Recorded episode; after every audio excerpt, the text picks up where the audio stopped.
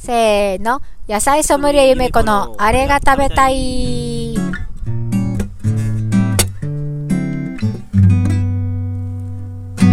このコーナーは野菜ソムリエの私ゆめこが農場の野菜や卵、お肉を使って作った美味しいご飯について語ります。はい。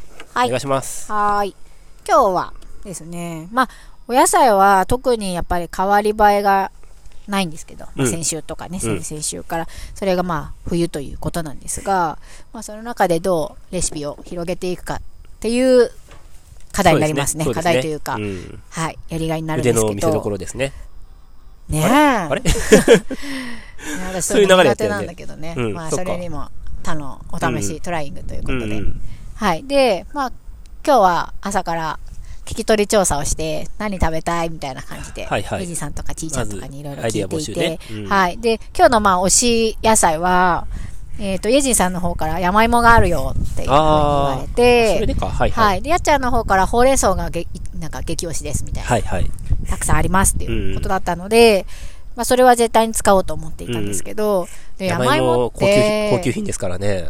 ね、そのようですね。私あんまり山芋、あまあ、ずっともう野菜をスーパーとかで買ったりとかもしてないので、で、こっちに来る前は実家暮らしだったんで、うん。あんまり自分でね、食料、食材を買ったりしなかったんで、うんうん。私あんまちょっと知らないんですよ。野菜の相場とか、どれが山高い芋のかとか。がね。そう、山芋とかもそうですけど、全然知らなくて、うん。山芋が高級品ってことも全然いまいちピンときていないんですけど、ほうほう。うん。まあどうやら巷では高級な芋だとうん。うん。いうことで、あの、私のイメージはとろろなんですよ。うんもう山芋イコールとろろみたいな実家ではよく出てて、とうろろご飯大好短きだったんです冊切よ。りにうん海苔と醤油をかけて食べるってやつですねよく。作ってますね、伊庭さんね。うんうん。美味しいですよね。うんうん。わさび醤油とかでね。美味しい美味しい。はいで、まあ、うちはとろろで、でもとろろってめんどくさいじゃないですか。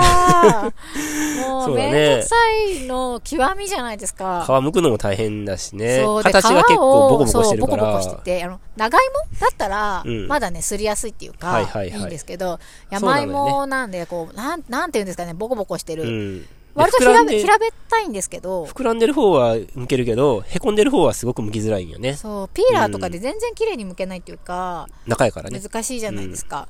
で、でもやっぱりするんだったら、ちゃんと皮を剥かないと、うん、みたいなうん感じは多分あると思うんですよ。今今日のメニューに至る言い訳をしてるわけですね。言い訳じゃなくて、家庭、あの、家庭用ね。家庭をね。はいはい。そう。で、とろろぐらいしか私思いつかなくって、ああそっか。で、とろろめんどくさいなー山芋かーって言ったら、うん。エジンさんに、焼けばいいじゃんって言われて、で、おう焼くの？みたいな。ああ。で、でね。でも、うん焼くにしたって皮がめんどくさいみたいなこと言ったら、うん。よく洗えば皮付きのままで全然美味しいよってうんうん。言ってくれたんで、え、はいはいはい。あ、そうなの？って、まあ、うんうんちいちゃんもそうそうって言ってくれて、じゃあそれもらえていただきと思っうんて、うんそうしました。はいまあ、きっと聞いてる方の中にはね、私みたいな無知な人ばっかりじゃないと思うんで、そりゃそうだよって人が多いと思うんですけど。らないんじゃない山芋焼くって知らないかも、ね。あそうですかねうんうんいや、その皮むかなくてもとかね。はいはい全然私は、うんはあ、そうか。まあ言われてみればそうか、うんみたいな感じなんですけど、知らなくて。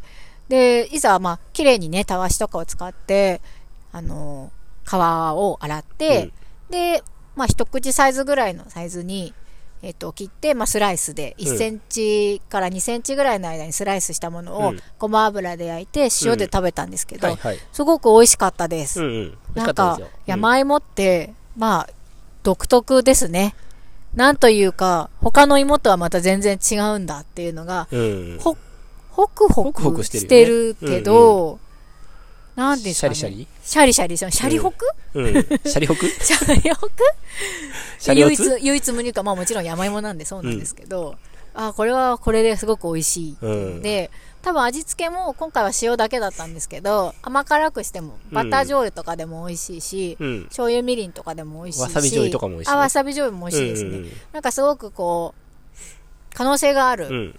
こうステーキ、山芋のステーキなんだな、うん。っていうのが分かって、すごく嬉しかったです。うんヒージンさんとちーちゃんに感謝ですね。もっとでかく切って、うんオーブンとかで焼いても美味しいよ。あー、じゃあうん油は使わないってことですか、うん油使わずにえー、それはまたヘルシーで美味しそうですね。うん。うん。おーなんかディップみたいのつけても美味しそうですね。うんそしたらね、オーブンで焼いて。いや、いいですね、うん。うん。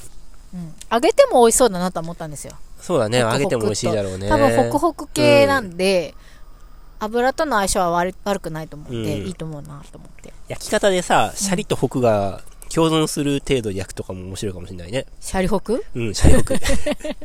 つまり、シャリホク。つまりシャリホクね。うん。やっぱ生でね、お芋を食べ、食べれる芋ってすごいよね。すごい。さっき話してたけど、あんまないですよね。ねうん。うんなんか、ヤーコンが芋なのかどうなのかってのはちょっとわからないけど、ヤーコンぐらいしか多分、うんパッとみんな出てこなくて、あと、菊芋うん。ってとか。言ってたね。うん。ハリーさんがさつまいも持って言ったけど、さつまいもはみんな生で食わないだろうって、食べれ、食べれる、まあお腹は壊さないかもしれないけど、食べないよって。大ブーイングで。ね だから珍しいんですよね。ね食べれるっていうのは。うん貴重品ですね貴重品ですね。うん多分みんな、あの、ビタミンとか壊れないってことだと思うんで、栄養素が多分加熱しないっていうことはそのまま取れるので、ビタミンとか入ってんのかね、あれに。入ってたい。入ってたい。うん。うん。あの、ネバミ成分が体に良さそうやね。ムチンかなえなんか何そ、れ？ネバネバ。うーん。うん。ムチンっていうの？ムチンかな？あの、オクラとかにあるようなやつ。あ、そうなんや。うんはいはい。多分血液サラサラになっちゃうよ。はいはいはい。はい。じゃあ次の、えっ、と、レシピ、メニューに行きます。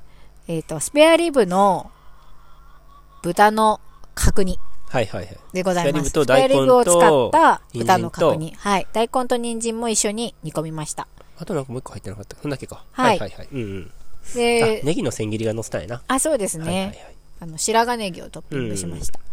なんか、豚の角煮が食べたいなと思ってたんですけど、お肉が、まあ、それに使えそうなお肉がスペアリブしかなかったので、スペアリブを使って作りました。うん。もう、スペアリブは下茹でをしたやつを、もう骨から柔らかくなった時点で骨から外して、角煮っぽいサイズ感に切って、えっ、と、別で柔らかく煮ておいた、うんゆあの湯がいておいた人参と大根と合わせて、えっ、と、調味液でうん。全部味付け一緒にするっていう作り方で、おう。で、ああのーあえてというか、例えば生姜とかニンニクとか今回全く入れなかったんですよ。うん。あの、シンプルな、割とこう、がっつりしたっていうよりは、うんあっさりした味付けの角煮にしようと思って、うんそういう風にしてみました。うん私、いつも肉料理使うと作るときって、結構生姜とかニン入れニクますね。とかうん。もう無意識に入れますてよ、。そう、うんやっぱそれが美味しいんで、うん。なんか、もうセットなんですよね。もう、ちょっと今回は作らないで、うんこの豚肉の旨味を感じてみようと思ったんですよ。スペアリブってすっごくお肉としても美味しい部位だと私は思っているので、かなり味がね、よく出るんじゃないかなと思って、そしたら優しいんだけど、美味しかったです。そうね。うん。これはこれでありだなと思いました。うん。味付けはもう醤油とみりんだけ。うん。はい。調味液って言って調味液、そうですね。うん大根と人参は先に何すんの？茹でるの？うん、下茹でして柔らかくしたんです。下茹でして十分柔らかくなった後で、はい。で、お肉も柔らかくした後で、全部柔らかくなった。なってから、うん。えっと、醤油とみりんと、その茹でた汁うん。を合わせて、うん。一緒に味をこう染み込ませる。同じタイミングで味をしませるっていうやり方にしてみました。あーはい。茹でたし、茹でた汁に、うん。えー醤油とみりんを入れたってことね。そうですね。はいはいはいはい。じゃないとね、その茹でた汁もったいないもったいないもったいない。うん。で、茹でた汁はちょっとまだ余ってはいるので、うんうんうんまたスープとか煮はいはいはい物とかに使おうかなと思っています。うん。その調味液につけた後でまた火にかけんの？それとももう別にそれで終わるの？あ、火にかけますよ火。にかけたの？はい。で、やっぱ火にかけしばらて、で、かね、うんと、しん、しうんと、冷めるときにやっぱ味って染みるじゃないですか。ね。一回こう、まあ火止めて少し馴染ませるっていう感じの。ああ、なるほどね。はいだからゆっくりね、冷めた方がああいう煮物っていうのは味が染みて美味しいんですよね。うんうんおでんとかも多分そうだと思うんですけど。はい。で、トッピングに、なんか白髪ネギを作ってみようって思って、うんうん白髪ネギを作りました。はいはい。ちょっとああいうのがあると、美味しいんですよね。ね、なんかね、うん気持ちがね。そう、うんいつもとあまりこう変わらない煮物が、うん。ちょっとこう変わるというか、白髪ネギってすごいよね、なんか。うん、お手間かかってる感じでう、ん味がこう、アクセントが加わって、美味しいな輪切りとはーって違う魅力あるよあね。りますあります。ううんん。で、水によくさらしてあるんで、辛みはそんなないと思うんですけど、うんネギの風味はしっかり残っているので、やっうん。ぱ、よくこう、角煮に付け合わされてるイメージだったんですよ、なんとなく。うんうん。で、やってみました。うん。はい。あとは、ほうれん草2種のおひたしっていうはいはいものを作ったんですけど、うん今週から出してるほうれん草が、ちょっと品種が変わりまして、うん。先週までは多分縮みほうれん草だったんですね。うん。で、それはそれですごく美味しくって、うん先週もほうれん草のお料理作ったと思うんですけど、うん今週から品種が変わって、あの、縮みじゃない普通ほうれん草になったんですよ。はい。で、それです。取りました。スリーピースバンドでね。先 週も今週も。はい。はい。で、なんか食べ比べてみたいなと思って、両方あったんですよ。チヂミほうれん草まだ在庫があったので、はいはいなんか味違うのかなと思って、うんで、やっちゃんもそれ食べたいって言ってくれたので、うんで、やっぱシンプルに食べた方が一番味ね、わかるので、味付けちゃうとよくわかんなくなるんで、ただまあ湯がいて絞っただけの状態で出して、それぞれで醤油とかつけて食べたんですけど、うんまあぶっちゃけ味の違いはわかんなかったですね。どとにかく両方甘かった。うん甘かったですねうんはいそれもう何もつけずに、まずはみんなパクパク食べたら、うん甘い。僕も最後まで何もつけなくて食べたよ。あ、そうなんだ。うお醤油つけずに。美味しかった。それだけで美味しかった。うんうんそれはほうれん草、まああんまり好きじゃないので、ほうれん草を味なしで食べるっていう声は多分生まれて初めてやったんですけど、はいはい甘かったです。うんうんまあ、美味しくなくはないですけど、うんあれ？美味しくなくはない。うんうん。美味しいとはまだちょっと心のそうか底からは言えてなはいいはい自分がいますけど、うん全然あの、ありですうね。んはい。甘いですうね。ん。ので、あの、違いはぶっちゃけ分からなかったんですけど、う両方美味しいです。かったですね。はい。はい。今日出荷されたのはもう新しいほうれん草で、ですね。うんちぢみほうれん草はもうちょっと終わりって、うんうん出荷にはならないかなとは言ってました。うん種まきの時期が違って、時期をこうずらして栽培したということで、うんあの品種によって育つ、育育たない気候とかは関係ないみたいで、うんうんただ種まきの時期がずれただけではいはいはいそうなので、うんうんまた来年もきっと2種類楽しめるのかなとはうん思います。うんはい。あとはお味噌汁は白菜と白髪ネギで余った中の芯のネギが入ったうんうん味噌汁ですね。はいはいはいあと卵入れた、うんうんうんはい、シンプルな、うんその辺にあったものを使った味噌汁って感じです。まあ全部今週の野菜セットに入っているものばっそうでねかりですすね。。全部そうですね。うんうんはい。ちょっと山芋ステーキぜひお試しあるっていう感じで、うん。あのー多分野菜セットみみんなに入ってるの？みんなじゃないのかな？うん、山芋。え？ざわざそれわ。はわかんないよ。でもいずれにしても入っていくと思うよ。そうですね。うんうんはい。あでのとろろやる人結構多いのかなとは思うんですけど、う。うん。とろろよりも多分お手軽だと思うので、うんうんぜひぜひ試してほしいですね。あの、うん伊庭さんが言ってたスライスのうんわさび、ああ、ネギ、醤油とかも、う、うんんあれも、うんぜひぜひ試してみてください。はい。はい。そんなはい。感じの今週そんなとこですご飯でございました。はい。はい。今週は割とさっぱりした放送でしたね。さっぱり。うんうん。いつもね、ちょうどまだ1調理してる。時間行ってないんで。あ、そっか。うんうんあ、でもあと10秒ぐらいで。あ、そうですね。はい。はい。じゃあちょっと明日、明日は、あれですね、ついに。はい、ついに肉論が。ねえ。まだ、毎日毎日徹夜お疲れ様です。本当に。いや、毎日徹夜してないと発覚したけどね。でもまあ、準備、おおむね、ね、先週の段階でも大体終わってたので、本当真面目ですよ。あの、私、あの、ひいき目とかじゃなくて、うん立て、立てようとか思ってるわけじゃなくて、すごいなって思います。そういう伊庭さんの、あ、そうなんの、プレゼンに向き合う姿勢というか、やっうんうん。ぱりね、こう、まあ、言うなればただじゃないですか。で、あの、変な話、あの、ギャラとかが発生してるものでも、いや、僕一応謝礼もらうんやでそう。なんですね。うんありがとうございました。はい。皆さんの参加費はタダなんであ、すけど、そっかほら、そっかそっか。役所、役、なんていうか、公的機関からのそっかそっか依頼なの全で、然あのはい。言って言って。はい。一応講演料は、いやーはい、偉いただくんですよ、と思って私。まあ、もしね、あの、はいその謝礼があったとしても、まあ、なくてもね。なくてもあっても、はいうん。なんかまあ、その一つ引き受けた時にのねね、、謝礼のこと分かってなかったからね。うん。2時間のね、うんまあ、プレゼンで、はい。あ、こんなに準備をしてるんだっていうのをやっぱ近くで見ていて、あなんかね、もう一応プレゼンは出来終わってる。いや、泣けてないけど、プレゼンはあの、パワポとかはね、作り終わって多分どういう風に話すかとか、全部決まってると思うんですよ。原稿っていうか。んんでもそれでもやっぱ昨日も、一昨日も本を読んでね、うん。なんかこう多分自分の中にこう知識を入れたりとか、まあ、引き出しを増やしたりとかうん。してるんだなっていうのをうん。こうダメで見ていうんて、うん私には絶対にできないことだなと思って、あ、そうなんや。私多分そういうのだダメですね。あこれでいいや、できたできたはいはい。まあ、ゆめちゃんその場のしゃ喋り力があるからね、このラジオもそうやけど。うんダメだ、ダメ人間なんでそういうとこうん思うんかすごく、あこの、あのトークっていうかお話、うん講演うをん聞く人っていうのは当たりですよ。ねはいえ。。うん。いいちょっとあと思います。の、はい、そうですね。ぜひはい、まだ、もしかして、まだ申し込めるのかな、ねはいどうなんだろう直前までいけるのはい、かな？いけますよ。はい。はい。あの、あとすごいこう、アーカイブはあるのっていうお問い合わせをめちゃめちゃいただいていて、うん。ちょっとそれはエコプラザさんの方に確認しないとわからないとは思うんですけど、聞いときます。はい。で、あの赤上がもし出出たら、うんえっと、来週の放送で、うん。あの、お知らせうん。します。もしアーカイブがなかったら、うんこのラジオでぶち抜きで全部放送したらいいんじゃない？でもさ、いやそれはだってもうしてるから、うん。あの、原本はね。肉付けされてるわけでしょ？やっぱさ、資料がパワポで見れないと、だから、そうだあのね、依頼してください、僕に。ああ、公演を。うん、第2回目を。あの、作り、まあ、せっかく作り込んだので、ねもったい多ないよね。分どこでも、うんもうできるので、あんぎゃ、あんぎゃ。何回でも。うんうん。で、1回やったら、やっぱもっと2回目こうしたいなとか、うんうん。今回に受けた質問とかを受けて、うん。もうちょっとわかりやすくしたりとか、そういうふうに、まあ、作り変えて、作り直していく、あの、ものになると思うので、うん。まあ、何回かね、えーやうん。やれてもいいなと思うけど、まあ、それは皆さん次第なので、うん。うん。なんかでもさ、なんと今思ったけど、こううんどこかにこう出向いてやるっていうよりは、やっぱうん農場の空気とかをうん。感じたりとか、まあ、ズームでもうん映。像見ながらの方が分かりやすいのかな、うんうん。公演内容としてはね。ねねんうん農場でできたら面白いかもしれないよね。あ、そうだね。ううんん。その話を。うん。当日なんか、豚舎から中継してって、うんうんあの、頼まれエコブラザーの方に。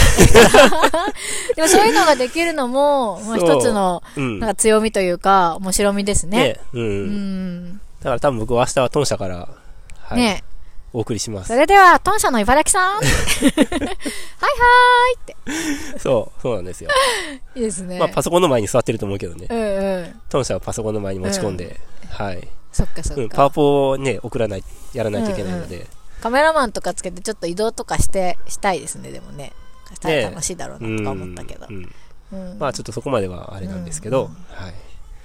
というわけで、明日ね、はいもし参加してくださる方がはいい。土壇場申し込み大歓迎でございますのはいで。。港区エコプラザで検索してもらって、はい。日付のイベントから申し込みしてもらえたら。ぜひ、はい。茨城さんの勇姿を見に 農場のねいらし、てください、農養場の。豚の、ははいい。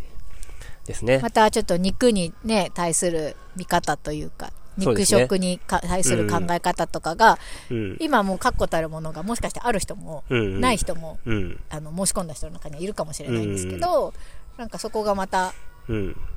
変わるというか、うん。一つの、きっかけになる可能性が。ね、まあ多分当日また喋らないうん。内容を思いついて、うん。選手も喋ったけどうん、なんですけどう、ん、例えば、その、同じ値段でね、うん、100g が例えば200円ぐらい出して、うん、生のお肉とう、ん、その、いわゆるお肉のね、うん、お肉と代替肉っていうものが、うん、まあ大豆とかで作った、まるでお肉のような味がする。トみたいな、そうそうそう。うん。で、それもすごくレベルが上がってるので、うん。まるで本当のお肉のかのようなみたいなものそうご。ざいますね。うんううん。ん。が、同じ値段で同じ量を買えるような時代になってきたら、うんえー結構多くの人が、うんあ、それだったら、動物とか殺さなくていいんだったら、こっちの方がいいじゃないって言って、うん。そっちを買っていくっていう行動、購買うん。行動が起きると思うんですよ。うん。うん。実際にうん。で、なんていうか、その僕としては、もちろんそれも大事だと思うんですけど、うんだけど、その時に流れに、うん。なんかそういう社会の流れになんとなく風潮に乗って、あ、こっちの方が動物殺さなくていいんだったらこっちでいいじゃないみたいな感じで、うん。果たして本当にそっちを選んでしまうのでいいのかなみたいな、そういいう問題意識もちょっとある。うん。うん。うんお肉を食べるっていうことが、うん動物を殺してお肉を食べるっていうことが、どういうことなのかっていうのを、うん問題を全て棚上げにしちゃって、うん。まあもうその問題に向き合うのはちょっとしんどいので、うん。代替肉でいいじゃん、みたいな風になり得ると思うよ。うん。うんそれもそれでどうなのかな、みたいな。うん。かといってお肉を、じゃあもうバカスカ食べるっていうのもうん、どうかなとも思うし、うんまあその辺をなんか考えてもらえる機会うにん。もなったらいいなとも思ってると。うん。うん。でもそういう時代本当に来ると思うんですよねう。ん。うん。そうですね。私は、まあ、先週多分、肉、肉の話でかな。うん。あ、なんか昔人間は生肉食べていたみたいな。あ、はいはいはい。腐った肉を食べていたみたいなうんうん。話ね。うん。で、あの、生肉を250万年前の話ね。そうそうみんな生肉、他の動物とか生肉食べてるなとか、うんうんそういう話加熱してないじゃない、うんうん。その話をしてから、うん。なんかやっぱりその動物っていうのは飼ってるじゃないですか、うん。自分で食べるものは自分で、まあ、取るっていうのが自然界の大原則で、飼ってるっていうか、ハンティングってこと？そうハンティング。はいはいはい。狩りをしてうん。取るとか、まあ、草食の動物だって自分で探して自分でハミハミしてると思うんですよ、でやっぱ人間ぐらいじゃないですか、うん。あの人がうん。作ったものを、うん。まあ、お金で買って食べるっていううんうん行動をしてるっていう動物っていうのは、うん。やっぱりそこにすごくこうああそうかって思ったんですよね、はいはいはい。うん、食べてる人は関わっ、そこには関わってないってこと？そうもう完全に生産者と消費者が分かれてる。のが、まあ、人間社会だと思うんですけど、うんうん動物っていうのはそういう分かれ方はしていなくって、うんまあ、生産っていう感じじゃなくて、まあ、狩りをするうん。のも自分食べるのも自分そこで完結してる、まあ、分け分け合う動物とかももしかしているのかもしれないんですけど、うん買ったものをね、はいはい。でもやっぱその基本的には自分の中で完結しているっていうのが多くて、で常に自分も狩られるうん。危険を持ってるっていう動物が多いじゃないですか。うんうんぱりそういうの食べるっていうことは命がけっていうのをそうね考えたんですよ。ああうんそうなんだなとか思って、はいはいはい。人間ってのはやっぱりそのぬくぬくしてるっていうか、うんうん食べることが命がけっていう発想はないじゃないですか。うんうんで、うん。なんかやっぱり、その、まあ、今すごく狩猟とかってブームになってると思うんですけど、うんやっぱ狩猟ってやっぱやったらいいっていうか。思ったんですよ、やっぱそこで。はいはいはいはい。うんそこにやっぱ繋がったというか、うんうんうん。で、狩猟ってやったこともないので、私うんやってる知り合いいるんですけどね、うんやったことないんですけど、やったことはないうね。ん、あれって命がけなのかなみたいな。なんかちょっとこれでも命と対峙してる感はあるってよく聞くので、はいはいは。はいい。そうまあ、イノね。シシとか大きいし、うん。まあ、下手したらちょっとやられる、うん。命落とすまでもないかもしれないけど、怪我するとかはね。うん、対峙してる感ってのあって、やっぱそういう経験をすると、うん。肉をいただくっていうことの、まあ、うん命をいただくっていうことの重みが、まあ、うん野菜を育ててるのとはまた違う重みっていうのが、うんうん。こう体感として得られて、うん。あすごくこういいんじゃないかなって、まあ一回でもね。うん、そうそうそう、経験としてあるかないかははい全はいはい。然違うなと思って、なんかすごいね狩りにね漁にね興味ががぜん湧いたんですよ先週ぐらいから魚釣りとかでも僕いいと思いますけどね。ああそうか。それだったら。なるほどね、対峙してる感じ。まあ、胎児というか割とまあ、のんびり過ごして、うん。一方的に釣るだけやけど、だけどやっぱり生のものを自分でさ、ハンうん。ハントするっていうう、んで、持って帰って食べるつもりがあるから、それだけでも結構な経験としては、僕はちっちゃい頃からね、家の近く海だったので、よく釣りしてましたけど、うんそういうのは楽しいですよ。まあ楽しんでできるのもいいと思いますけどね。うんうんうん。いやなんかすごいな狩りってと思ってまあ、動物、魚じゃなくて、ね、哺乳類をね、狩るっていうのはねう、んまたすごい違い、違うインパクトはあるよね。ねえ、うんいやー食うか食われるかみたいなうん。すごいすごい世界で動物たちっていうのは生きてるんだなと思ってうん。改めて思ったんですよね、うんうんうん何の話だっけ？お肉を食べるって話。あそうですね、だからそれはまあ、あるんじゃないですか？うん、なんか、要するに、人間だけがその特権的な立場に立って、一方的に食べるっていう立場を、うんえっと、維持することが本当にうん。なんか、まあいいのか悪いのかっていうか、うんうん。同じスタンスの中で食べられたり、食べたり食べられたりするっていうのが、うん。もともとの人類の、うん。ワンネスうん、はい、ね、うん、地球の一部になる感じが。そういう思想もありますよね。うん。宇宙の一部ですね、困った時のワンネスだね。ワンネスは全てを包み込んでくれるから。ね、そうだね。はい。うん。嫌いじゃないのよね。そうね、はい。結構多用してるもんね。うん。うん。そうですね。うん。はいあなたはどれだけお肉を食べてますか？それではまあ今度は明日の公演でお会いする人もきっといますね岩さんはねそうですね。はいあの、いると嬉しいですね。はい、はい。そうじゃない方はまた来週はい。はいぜひまた来週もクジラチャンネル聞いてくださはいい。ありがとうございました。はい、ありがとうご。ざいました。せーの。